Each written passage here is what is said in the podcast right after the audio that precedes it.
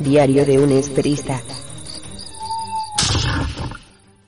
Hola, buenos días chicos, ¿qué tal? ¿Cómo estáis? Soy Sergio de Diario Un Esperista y embajador de Borchers y hoy vamos a realizar un nuevo podcast para todos vosotros con algunas de las cuestiones que se suelen repetir bastante en los mensajes privados.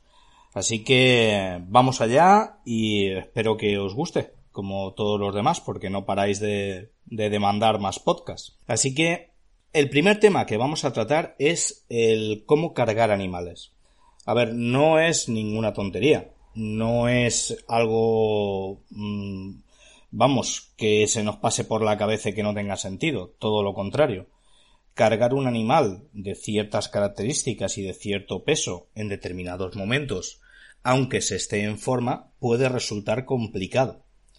Eh, un caso muy concreto es probar a coger un saco de cualquier cosa, aunque ya cada vez hay menos de 40 kilos, pero coger un saco de 40 kilos, veréis cómo lo podéis manejar más o menos bien, no hay ningún tipo de problema, pero en el momento en que cargamos a lo mejor un animal de 40 kilos, pues mm, aunque ya de 40 kilos nos resulta más fácil, nos resulta ya mucho más complicado que un saco. ¿Por qué? Porque tiene el peso repartido, la cabeza aquí, las patas allá, es más complicado. Entonces, cuando ya estamos eh, hablando de animales que sobrepasan los 70 kilos, solemos eh, empezar a tener problemas. ¿eh? Problemas importantes que pueden causar lesiones, pueden causar la imposibilidad de poder cargar ese animal y sobre todo, bueno, pues eh, a casi todos nosotros que solemos ir con todo terreno, pues eh, lo que es el culo donde vamos a eh, cargar el animal suele estar a una altura bastante más amplia, ¿vale? Bastante más alta de un coche normal.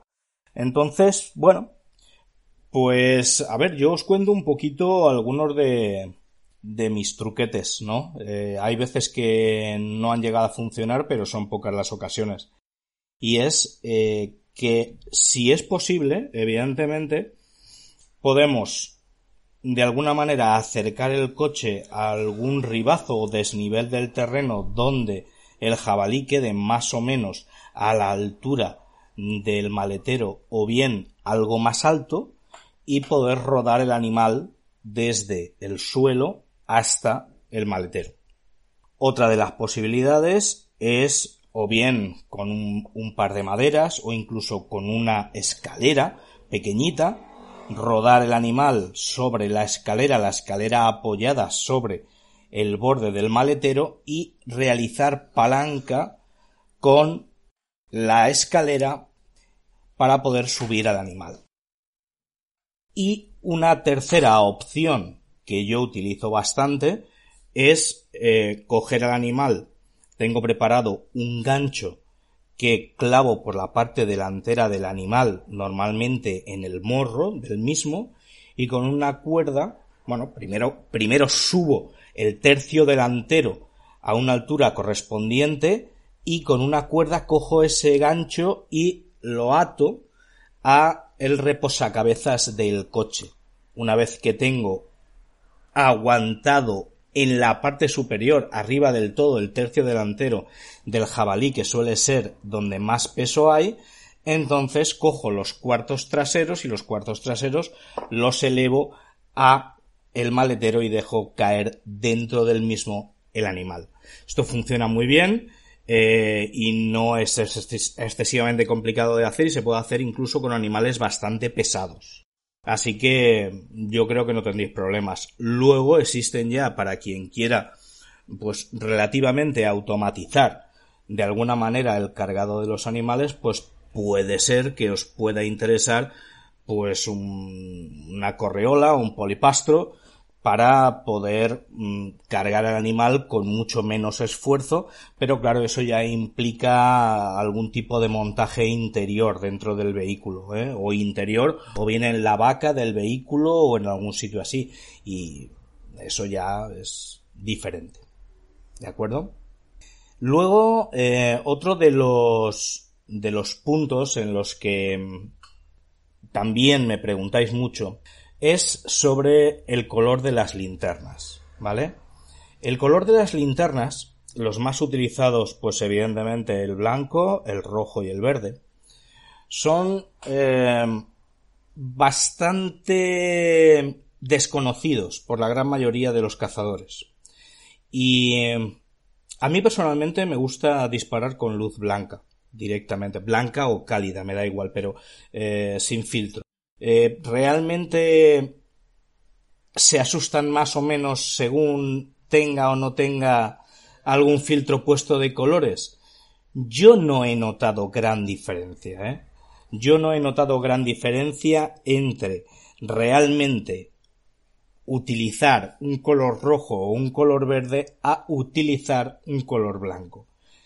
Eh, simplemente es que con el filtro conseguimos eliminar potencia de luz y eso sí que puede influir en que el animal salga o no salga corriendo, que el fogonazo sea más o menos intenso, pero ya no por el color en sí.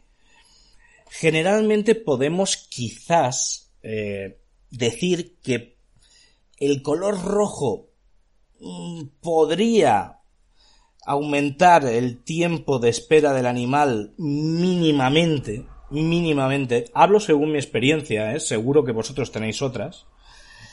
Eh, el color verde viene bastante bien, sobre todo cuando hay niebla y hay que traspasar un poquito de niebla, porque si hay mucha no la va a traspasar. Y en el resto de casos, pues ya la luz blanca pues nos permite un disparo mm, eh, más, eh, entre comillas, limpio para mí porque se suele ver un poquito mejor. Pero a decisión de cada uno cuál elegir. Eso sí, si no tenéis una linterna muy potente, no pongáis filtros de colores porque posiblemente os quedéis cortos y no llegue la luz a su destino y se os quede cara de tontos cuando le deis a enchufar la luz y no veáis nada y el jabalí salga por piernas sin llegar ni a verlo. ¿eh?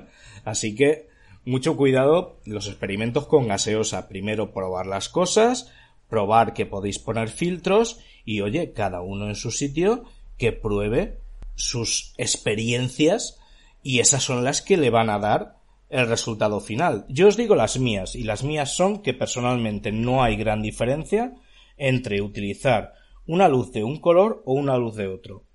Sí que hay diferencia con respecto a utilizar una potencia más alta o una potencia más baja. Por eso, la diferencia de poner un filtro o no. En mi caso, y no quiero tener la verdad absoluta, solamente os digo lo que a mí personalmente me ocurre. Otro de los eh, puntos que, comentáis muchas veces es eh, cómo, dónde y cuándo poner el rifle a tiro. Y es que aquí tenemos un gran problema. En España tenemos un gran problema porque no hay disponibilidad de galerías de tiro eh, en las que podamos acceder de forma libre.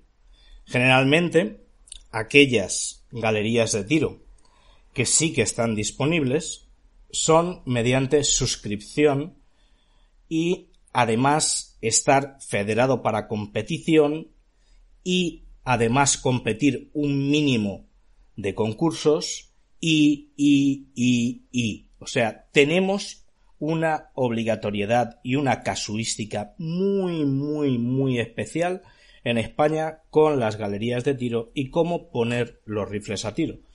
Por lo tanto, vamos a tener un problema.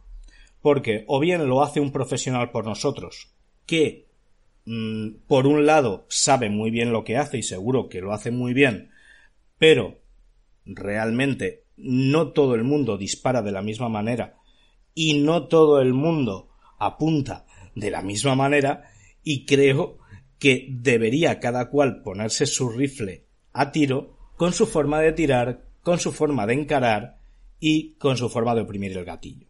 Entonces ahí tenemos un problema.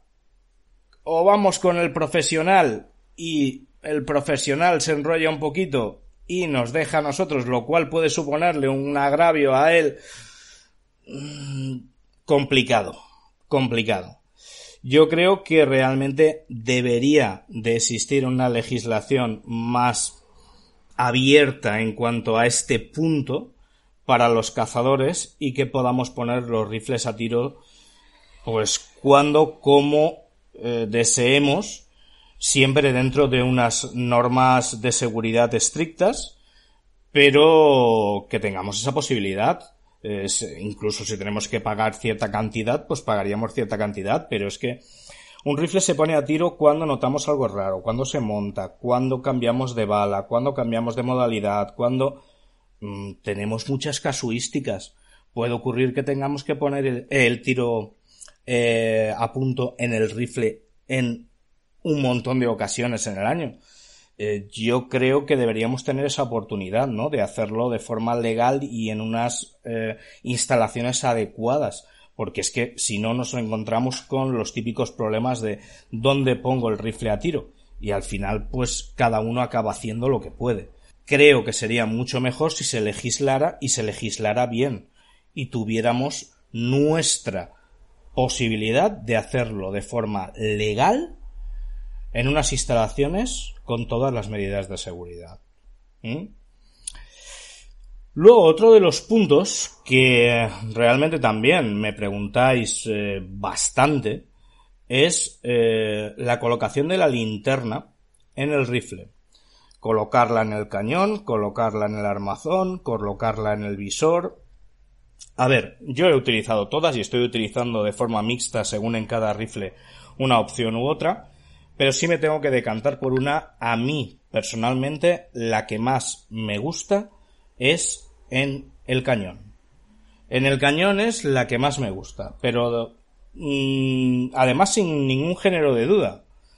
Eh, no es eh, quizás eh, la mejor, porque Sabemos que la vibración del cañón debe ser continua, sabemos que la vibración del cañón debe ser constante, uniforme, armónica, pero es que para distancias como 100, 120, 130, 140 metros no debería haber gran diferencia ni mucho menos.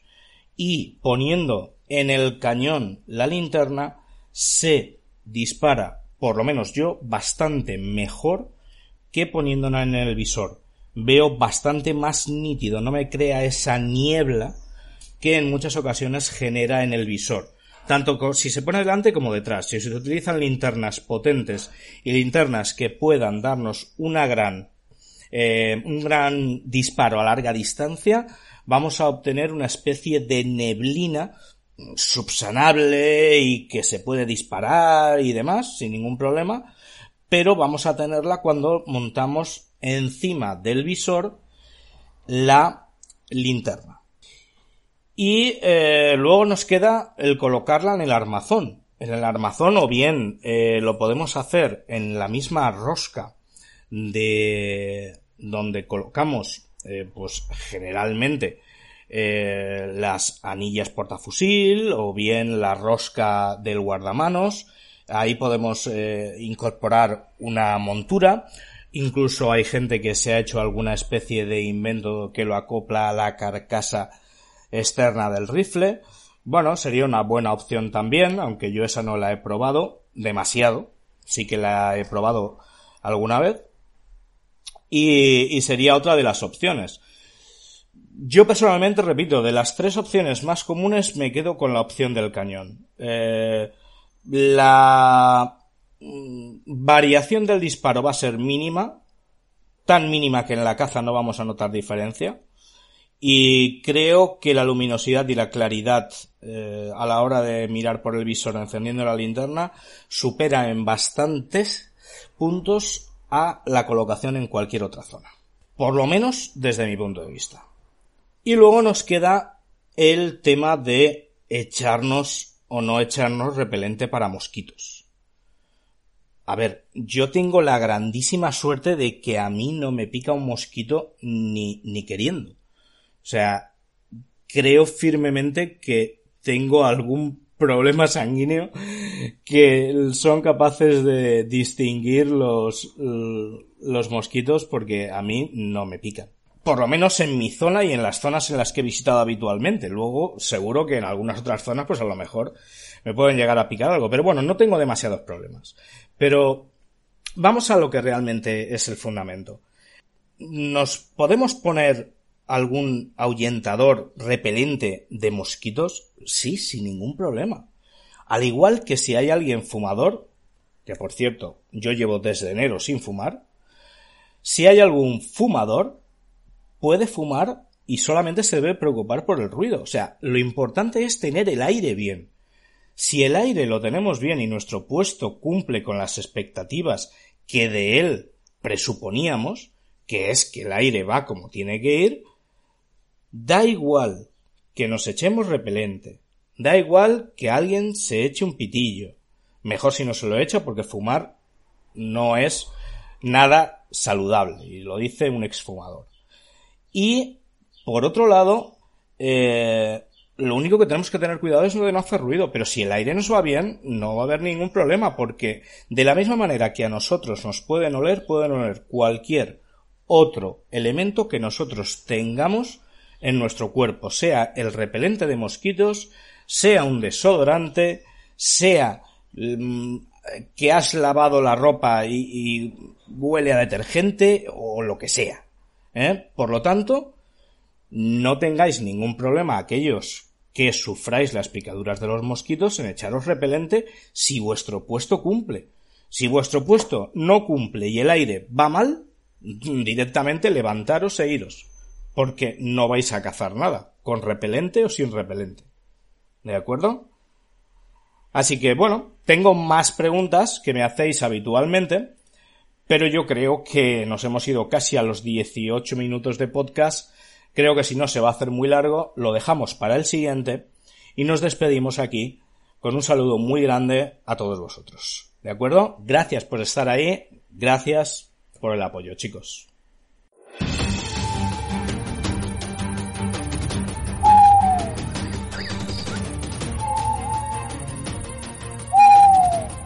Diario de un esperista.